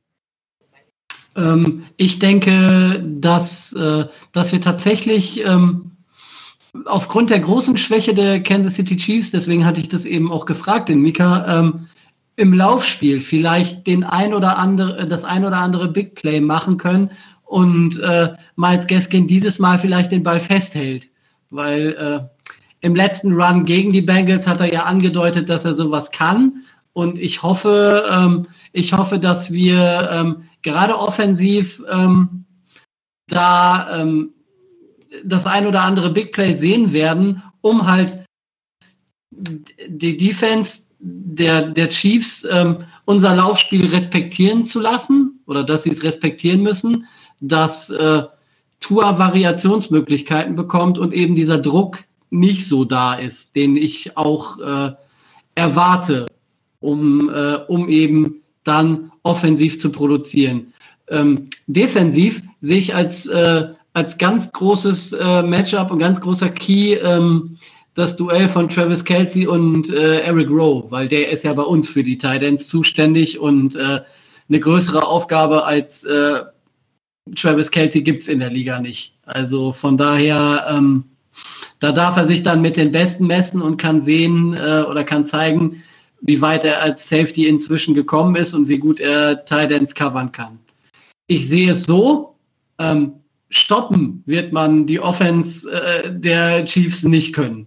Man muss nur versuchen, sie einzudämmen und sie so zu kontrollieren, dass sie, wie, Micho, wie Micho das eben schon gesagt hat, dass man sie nicht weglässt, sondern dass wir vielleicht ähm, dranbleiben und mit dem letzten Drive die Möglichkeit haben, einen 55, 60 Yards Field Goal durch Jason Sanders zu schießen äh, und das Ding dann glück, das Ding dann glücklich nach Hause zu fahren.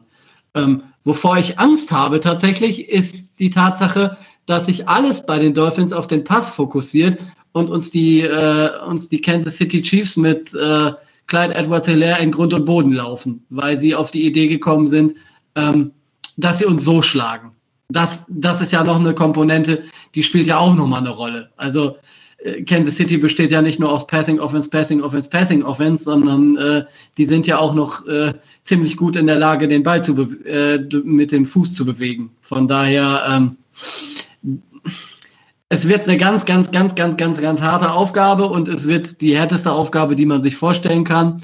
Wir werden sehen, wo die Mannschaft jetzt schon steht und man wird sehen, wo die Mannschaft noch hinkommen muss. Von daher, es ist ein guter Gradmesser, aber für mich ist es ein reines Bonusspiel. Ein reines Bonusspiel? Ähm, in dem Fall ist aber der Unterschied natürlich, dass wir jetzt, die, hat Mika auch schon gesagt, diesen Quarterback haben mit Patrick Mahomes, der gegen den Druck äh, relativ gut ist. Ja, das heißt, wir müssen eigentlich so schnell bei Patrick Mahomes sein, dass er gar keine Chance hat, auszuweichen. Oder halt sich zu befreien oder halt irgendwas zu erschaffen, was wieder geil ist, aber scheiße ist, weil er gegen die Dolphins spielt. Ähm, das müssen wir halt verhindern. Und ähm, ja, das ist halt das, was George Kittle gefehlt hat gegen uns. Aber nichtsdestotrotz glaube ich tatsächlich, dass Eric Rowe, Travis Kelsey einigermaßen in Zaum halten kann. Wobei man auch sagen muss, dass äh, Kittel zum Teil gedoppelt wurde, aber auch nicht immer. Ja. Und ja, ähm, Michael, du hast schon gesagt, äh, Nick Needham bzw. Tyreek Hill, das wird tatsächlich die, die spannende, spannende Frage sein. Ähm, was passiert mit Tyreek Hill? Also wie doppeln wir ihn? Doppeln wir ihn mit Brandon Jones und Xavier Howard? doppeln wir ihn mit Nick Needham und Xavier Howard, doppeln wir ihn mit Brandon Jones und Nick Needham oder was tun wir gegen Tyreek Hill? Das ist wirklich die Frage, weil ich tatsächlich zum Beispiel Byron Jones würde ich entweder oder also Byron Jones oder Xavier Howard würde ich irgendwo auf eine einzelne, einsame Insel mit äh, Sammy Watkins stellen. So, da passiert dann halt nichts. So, da hast du noch Michael Hartman. So, es ist das Ganze, also es ist super, super schwierig, das zu verteidigen, was die, was die Chiefs da haben, einfach weil sie auch einen Quarterback haben, der die Wide Receiver noch besser macht, als sie sind. Ja, also es ist ja einfach nicht nur, dass Tyreek Hill ein geiler Receiver ist, sondern es ist ja auch geil, dass er halt so einen Quarterback hat, der ihn dann noch, der lauft halt 10 Millionen Jahre geradeaus und irgendwann kriegst du halt den Ball so aus dem Universum raus. Und äh, ja, das wird tatsächlich, äh, also defense-technisch eine super spannende Aufgabe und äh, ich kann mir vorstellen, dass es so eines dieser Spiele sein könnte, wo so Andrew van Ginkel einfach ein bisschen am Schein ist, weil er einfach durch seine Schnelligkeit natürlich auch relativ schnell zu Mahomes kommen kann, beziehungsweise auch ihn relativ schnell tracken kann. Und das könnte dann tatsächlich ein Vorteil sein.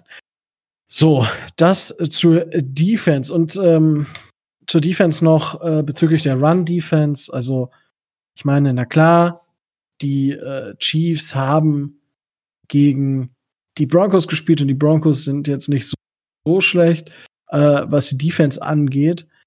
Aber wenn ich mir das halt angucke, dass da am Ende Livian Bell mit 11 Carries und 40 Yards rauskommt, also äh, also ich meine, Clyde Edwards Hilaire ist ein cooler Typ als Running Back, ja, also einmal ein guter Running Back. Aber auch der hätte, glaube ich, gegen die äh, Broncos jetzt nicht die Erde, die, die Erde aus den Angeln gerissen. Weiß nicht, Mika, wie, wie du das siehst. Also, ich glaube nicht, dass der Effekt jetzt so viel größer gewesen wäre, zum Beispiel gegen die Broncos. Ja, der Effekt wäre vermutlich nicht äh, viel größer gewesen. Vielleicht hätte Clyde Edwards Hilaire ein, zwei Cuts mehr gemacht, die dann vielleicht ein bisschen mehr gebracht hätten. Le'Veon Bell ist ja eher bekannt für seinen langsameren Style. Ähm, aber tatsächlich, wir sind in den letzten Wochen sehr pass-heavy. Es gab eine Zeit lang, da waren wir mehr Run-fokussiert und da war es wirklich eher so 50-50, teilweise 60-40 in Sachen Pass und Run. Und mittlerweile ist es eher so in Richtung, ja, du hast 45 Pässe und dann hast du vielleicht, wenn es hochkommt, 20 Laufspielzüge. Das liegt halt tatsächlich auch daran, wir haben sehr viele Ausfälle in der Offensive Line zu beklagen. Mitchell Schwartz ist weiterhin auf IR, ist, glaube ich, nächste Woche darf er wieder zurückkommen, vielleicht auch schon diese Woche, aber es wird ein paar Chiefs Reporter sagen, sie sind froh, wenn er in den Playoffs da ist. Ähm, unser Right Guard, Laurent Duvernay Tardif, ist, hat Besseres zu tun mit Corona. Ähm, ja. Wir hatten mehrere Mal in der Saison haben wir den Center ausgetauscht. Das heißt, es, wer weiß, wer diese Woche bei uns als Center spielt. Unser Left Guard ist eigentlich ein Center und ist, äh, hat letzte Saison gar nicht gespielt. War ein Rookie und der war jede, äh, jeden Spieltag war inactive. Das heißt, das ist auch wirklich seine erste richtige Spielzeit. Und die einzige Konstante bei uns zurzeit ist Eric Fischer auf Left Tackle. Also die Run-Probleme, die wir haben, liegen halt wirklich daran, dass unsere Offensive Line nicht wirklich diesen nötigen Push erzeugen kann. Im, im Pass hat, hat zum Glück Patrick Mahomes noch das Glück, dass er sehr mobil ist. Zwar nicht so mobil wie Kyler Murray, aber es reicht. Ähm, von daher unsere, unser Laufspiel, ich erwarte nicht, dass sich das vorerst ändert.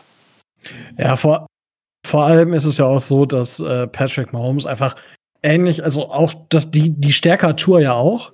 Und ich sag mal, dann gibt es halt noch zum Beispiel so einen Russell Wilson, der das auch unheimlich gut kann.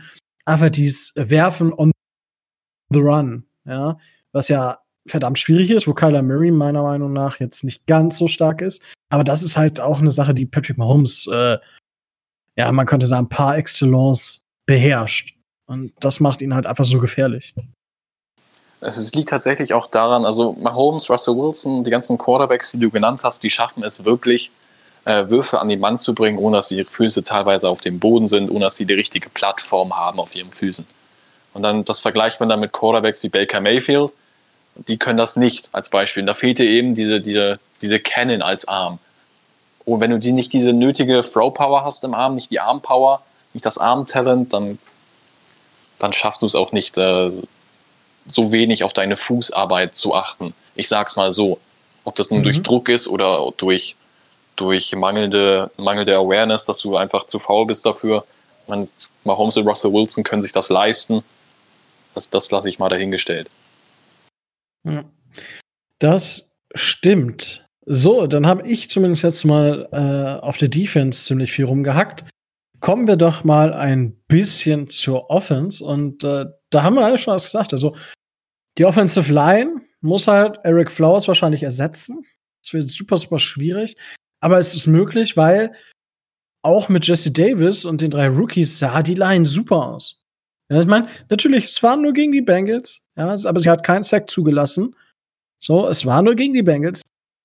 Ja, aber, und wir hatten Laufspiel. Also, ich glaube, dass das dieses Jahr, und das ist halt im Vergleich zu letztem Jahr einfach so viel mehr wert.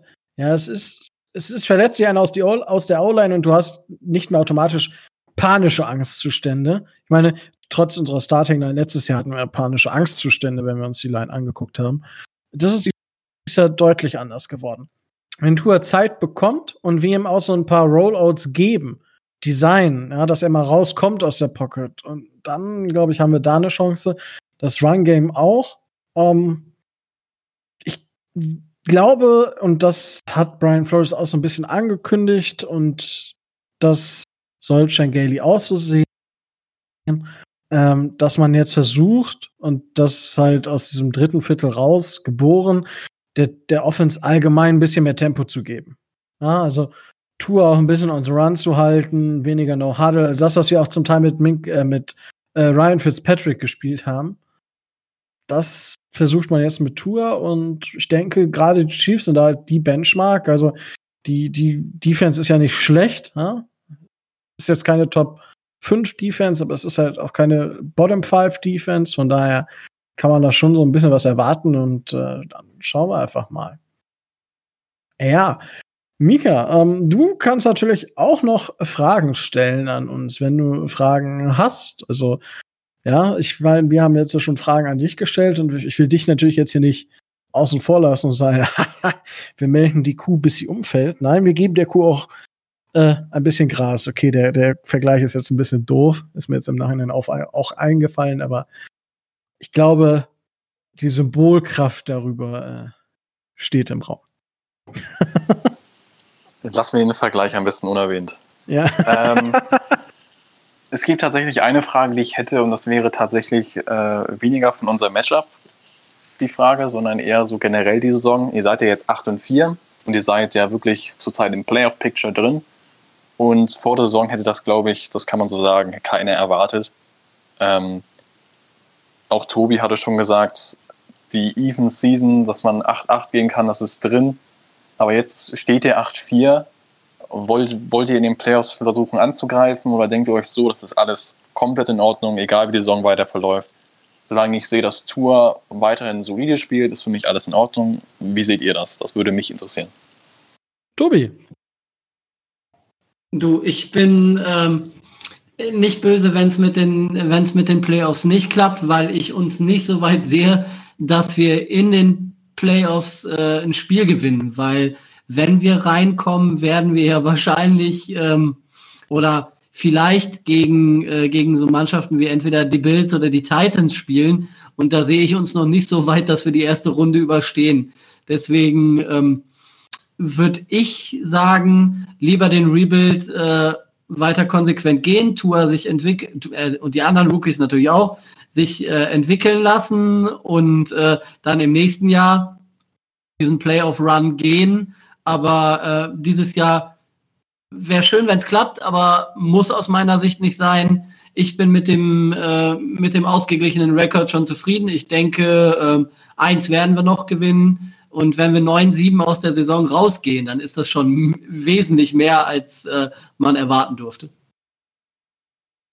Micho? Siehst du ähnlich. Natürlich nehme ich die Playoffs immer gerne mit. Und ähm, ich will in den Playoffs dann auch dementsprechend gewinnen, keine Frage. Wollen tue ich das. In einem Spiel ist halt auch immer was möglich. Ob es dann letztendlich klappt, steht natürlich auf einem ganz anderen Blatt. Das sehe ich halt jetzt auch nicht als zwingend an. Ähm, richtig ist, diese Saison stehen andere Sachen im Vordergrund. Aber wenn wir die Chance einmal haben, möchte ich auch gern so weit kommen, wie es geht. Klar. Ja, ähm,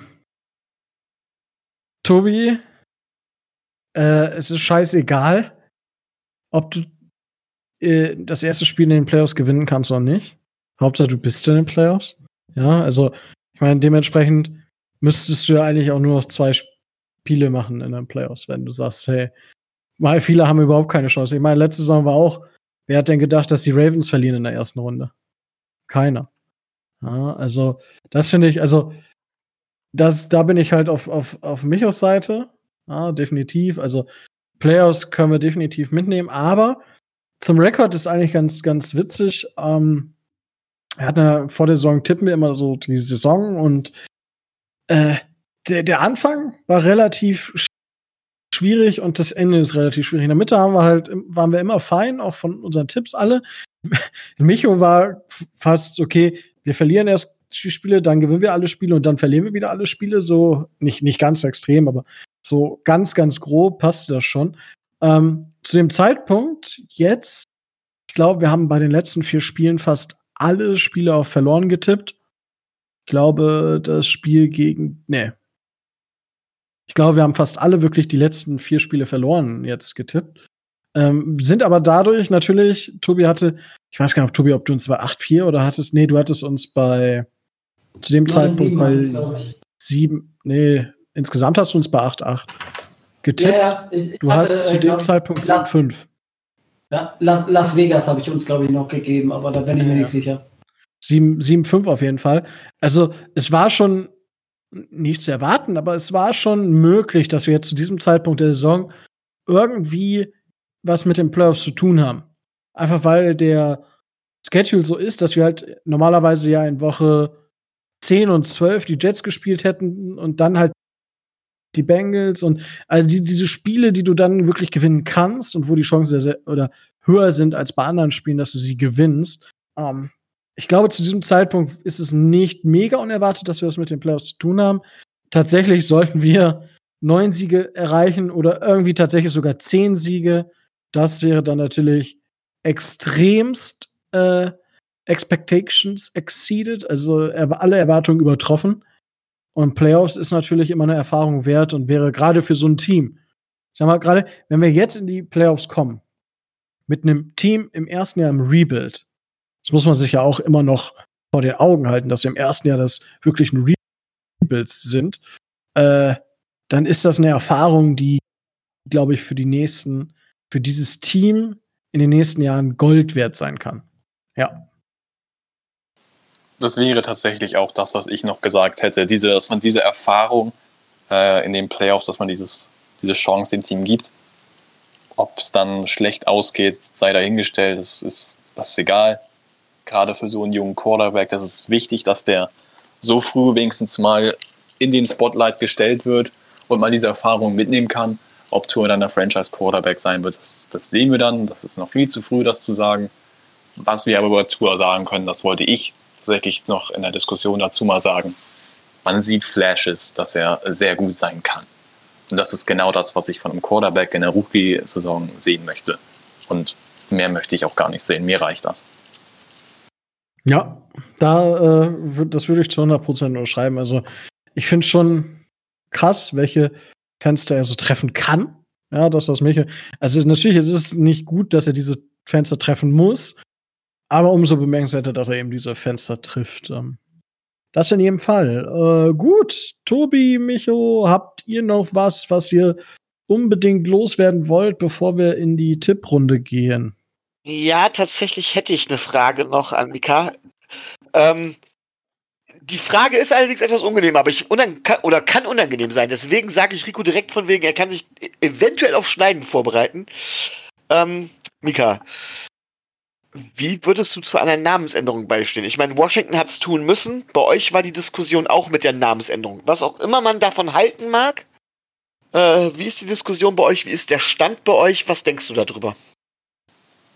Also es gab auf jeden Fall nie wirklich eine Diskussion über eine Namensänderung. Nicht, dass ich davon irgendwas mitgekriegt hätte. Wir hatten einmal ein Statement released, wo gesagt wurde, dass wir konstant wirklich in Konversation drin hängen, wie man sowas umgehen kann oder was heißt umgehen, dass man sowas, wie man auf jeden Fall die Seite, beide Seiten zufriedenstellen kann. Also bisher ist es auf jeden Fall nicht im Raum, dass wir den Namen ändern. Wäre es schlimm? Auf keinen Fall. Es ist nur ein Name. Es ist wichtig, was hinter den Namen steckt und ja. Also es könnte passieren, dass es irgendwann mal so weit kommt, dass es dann so schlimm wird oder dass es irgendwie so gefordert wird bisher ist auf jeden Fall der Aufschrei bei weitem nicht so groß, wie es zu den Washington-Zeiten war. Also ich glaube, davon sind wir noch relativ weit weg. Okay. Das wollte ich zumindest noch wissen, ohne die Stimmung zu zerstören. Ergänzend noch dazu, es, es gibt ja auch, ähm, wir hatten damals sehr viel mit Indianerschmuck auch zu tun. Das wurde jetzt aus dem Stadion seit letzter oder dieser Saison, bin ich mir nicht sicher, ich meine, diese Saison wurde das nicht mehr erlaubt. Dieser ganze Indianerschmuck ist nicht mehr erlaubt. Und wir hatten auch, wir haben ja diesen Tomahawk-Job. Ich weiß nicht, ob ihr den kennt. Ja. Ähm, da wird auch konstant drüber diskutiert, ob es nicht besser wäre, den in Zukunft wegzulassen. Weil das auch damit assoziiert wird. Also es ist auf jeden Fall eine Entwicklung zu erkennen. Aber zurzeit Namensänderung, würde ich sagen, steht zumindest erstmal nicht im Raum. Gut. Wunderbar. Ähm, Michaels Frage ist damit beantwortet. Tobi, hast du noch etwas? Ich habe nichts mehr. Ich bin glücklich und zufrieden. Okay. Ähm, ich meine, äh, Mika, ihr steht ja schon als Playoff-Team fest. Ähm, jetzt steht es natürlich so ein bisschen im Raum. So, die, die Steelers, ich habe es am Anfang gesagt, haben jetzt verloren, stehen auch 11 und 1 jetzt und äh, spielen haben aber wahrscheinlich den etwas stärkeren Rest-Schedule, sodass man da vielleicht sogar noch äh, auf Platz 1 ähm, springen kann. Ich meine, ihr spielt jetzt noch Dolphins, dann natürlich die Saints, das ist natürlich jetzt nicht so easy als Game, aber dann Falcons und Chargers schon noch mal ein bisschen, bisschen in Anführungsstrichen leichter. Ähm, ja, was ist denn die Erwartungshaltung, Erwartungshaltung äh, bei, den, bei den Chiefs? Ich meine, also bei euch als Fans, ähm, Super Bowl und der Rest ist Asche oder wie sind da so die, die Erwartungen? Ich meine, natürlich sagst du, ja, das, das klingt arrogant, wenn wir so und so reden, aber es gibt ja eine gewisse Erwartungshaltung, die, wo man sagen kann, okay, ich sag mal, im AFC Championship Game, wenn wir da verlieren, wäre ich nicht, dann wäre es okay, sag ich, also okay, in Anführungsstrichen jetzt, weil es ist immer noch scheiße zu verlieren. Aber ja, ich glaube, du verstehst, was ich meine. Wie sind die Erwartungen bei den German Arrowheads? Ja, ich verstehe auf jeden Fall, was du meinst. Ich habe tatsächlich vor der Bye Week wurde ich gefragt, äh, wie viele Spiele denn wir denn noch gewinnen und wie viele wir verlieren für den Rest der Regular Season. Playoffs dort nicht inbegriffen. Ich habe gesagt, und das war die Woche vor den Tampa Bay Buccaneers, dass wir noch mindestens ein Spiel verlieren, mindestens eins. Und ich habe da konkret gesagt, entweder verlieren wir gegen Tampa Bay oder gegen New Orleans. Weil ich habe zu dem Zeitpunkt, und das denke ich auch jetzt immer noch, dass wir mindestens ein Spiel verlieren werden. Wenn wir das gegen die Saints verlieren und die Steelers mindestens ein Spiel weiterhin gegen einen AFC-Konkurrenten verlieren, hätten wir zumindest den One-Seed. Das ist erstmal das Ziel. Falls es nicht der One-Seed wird, dann ist, glaube ich, keiner bei den Chiefs enttäuscht. Sondern dann schauen wir auf die nächste Herausforderung. Dann heißt es eben auf anderen Wegen in den Super Bowl. Und das ist letztendlich, Erwartung ist der falsche Begriff, eher der Wunsch. Das Team hat das Talent und es gilt letztendlich, die PS auf die Straße bringen. Und wenn es um den Playoffs geht, dann musst du eben in einem Spiel über 60 Minuten deine Leistung bringen und entweder bringst du die dann oder du bringst sie nicht. Wenn wir dann im AC Championship Game oder in der ersten Runde der Playoffs, sei es auch Wildcard Round verlieren, dann wird das seinen Grund gehabt haben. Und dann ist das halt so. Also ich, ich bin da nicht der, der dann sagt, ich, äh, ich weine und bin enttäuscht. Wir haben eine krasse Entwicklung durchgemacht in den letzten Jahren. Es ist halt nun mal so, dass du in der NFL sehr viel brauchst, um über Dekaden erfolgreich zu sein. Wir haben jetzt einen Quarterback, mit dem wir das machen können. Und das Ziel ist, glaube ich, jedes Jahr Super Bowl. Das ist etwas, was man uns, glaube ich, nicht absprechen kann, dass diese Erwartung jedes Jahr da ist. Mit so einem Quarterback und so einem Team, wenn wir so weiter so um ihn herum bauen. Von daher finde ich diese Erwartungshaltung zumindest erstmal okay, dass man sagen kann, man, man geht in den Super Bowl rein, man will den gewinnen. Was, was anderes kann man von dem Team nicht erwarten, aber es ist halt so wirklich zu sagen, hey, man ist tierisch enttäuscht, wenn man jetzt im AC Championship Game oder in der ersten Runde der Playoffs rausfliegt. Es passiert halt. Es ist halt so. Es ist, ist halt, ein Footballteam sind auch nur Menschen. Ja, ist halt auch nur ein Spiel, ne? Also, da kann halt viel passieren.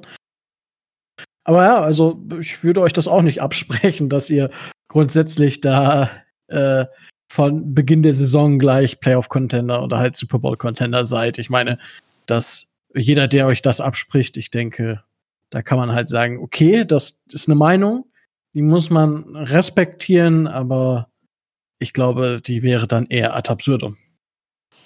Man sieht es ja, oder man hat es gesehen letztes Jahr bei den Ravens, als sie dann in der ersten Runde rausgeflogen sind. Es, es kann halt passieren, dass man mal über 60 Minuten outcoached wird und dann, ja, ist es halt traurig in dem Moment, aber dann heißt es eben, zack, Fokus auf nächste Saison. Ja. Dass es jetzt bei denen anders aussieht, das hat natürlich dann, ist natürlich dann ein bisschen trauriger da, da wäre ich dann auch eher, eher ein bisschen unzufriedener, wenn das in der Saison bei uns passieren würde. Aber das ist halt auch vollkommen normal. Korrekt. Wundervoll. Gut. Ähm, ich glaube, damit haben wir dann jetzt äh, alle Sachen so zusammengepackt. Und äh, bevor Craig jetzt gleich schon wieder die Biege macht, ja, ich meine, äh, ich habe schon übrigens Beschwerde gekriegt. Kaum bin ich letzte Woche war ich nicht da, äh, war der Drive wieder, was weiß ich nur, wie kurz. Ja? Aber da draußen, ich sag mal, gerade wenn wir auf Discord aufnehmen, ist das, ich bin da immer ein bisschen angespannt oder auch ein bisschen treibend dann, weil der Bot, den wir benutzen, äh, Mika hat immer so ein bisschen Glück mit dem Bot. Äh, bei uns ist es tatsächlich so, dass er immer mal wieder abstürzt und da muss man alles schneiden und das dauert Stunden. Deswegen sind wir, wenn wir auf Discord aufnehmen, meist etwas kürzer. Das dazu. Aber jetzt, bevor ich euch wieder in eure Freiheit entlasse, kommt ihr natürlich nicht um einen Tipp herum. So, und äh, Mika, du als Gast darfst äh, gerne als erster deinen Tipp für das Spiel am Sonntag abgeben. Äh, witzigerweise habe ich bisher überhaupt noch nicht darüber nachgedacht, was für eine Art Tipp. Also ich muss erstmal nachfragen, macht ihr direkt Scoring-Tipps, dass man eine Zahl sagen muss, oder sagt ihr einfach nur, wer gewinnt? Ähm, also wir sagen meist schon Scores. Also du kannst, wir, wir machen das jetzt einfach so, du darfst jetzt noch überlegen, dann macht Tobi jetzt zuerst. Äh, dann kriegst du so ein Gefühl dafür, sag ich mal. Ne? Tobi. Ja, super. Ja, ich habe ja äh, gesagt, ich rechne damit, dass bei auslaufender Uhr äh, wir durch ein Field Goal gewinnen. Ähm, von daher äh, 27, 25 für uns. Hm, nicht schlecht, nicht schlecht. Und Micho, was sagst du? Wie geht das Spiel gegen die Chiefs aus?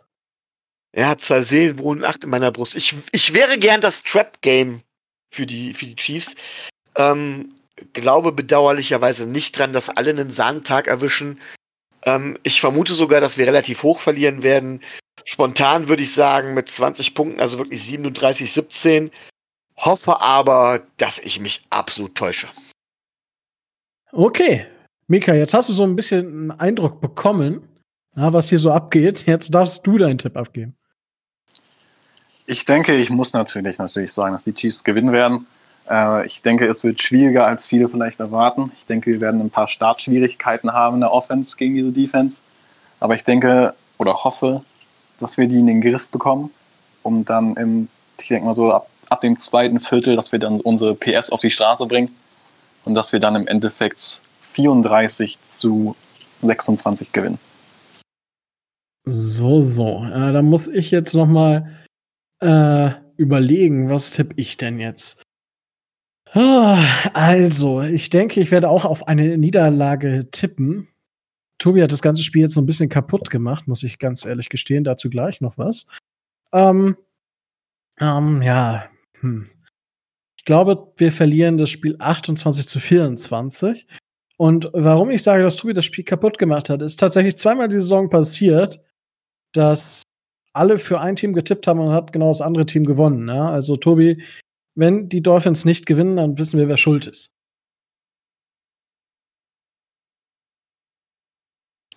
Das ist dieses komplette, wie damals, wenn sie alle bei ESPN oder ja. auf ein Team tippen und dann siehst du, siehst du drei Stunden später das Bild bei Old Tweets oder Old Text Exposed ist es, glaube ich. Ja, das, äh, die Dolphins haben das, die, das Dolphins äh, Twitter-Game ist auch manchmal recht stark. Die haben das dieses Jahr auch schon gemacht. Ähm, die Chargers haben es auch schon gemacht. Und das muss Habt ihr das Meme gesehen ähm, von den, vom Washington Football Team äh, zum Thema Steelers Perfect Season? Ich hab's gesehen. Und die Giants haben es auch gemacht gegen die Seahawks. Die haben das, das eins zu eins das Bild gewurstet. das ist so geil. Weil es gibt äh, diese Szene aus The Office, äh, wo einer, der, ich weiß gar nicht wer, also einen äh, Gymnastikball hat und da so drauf rumhüpft.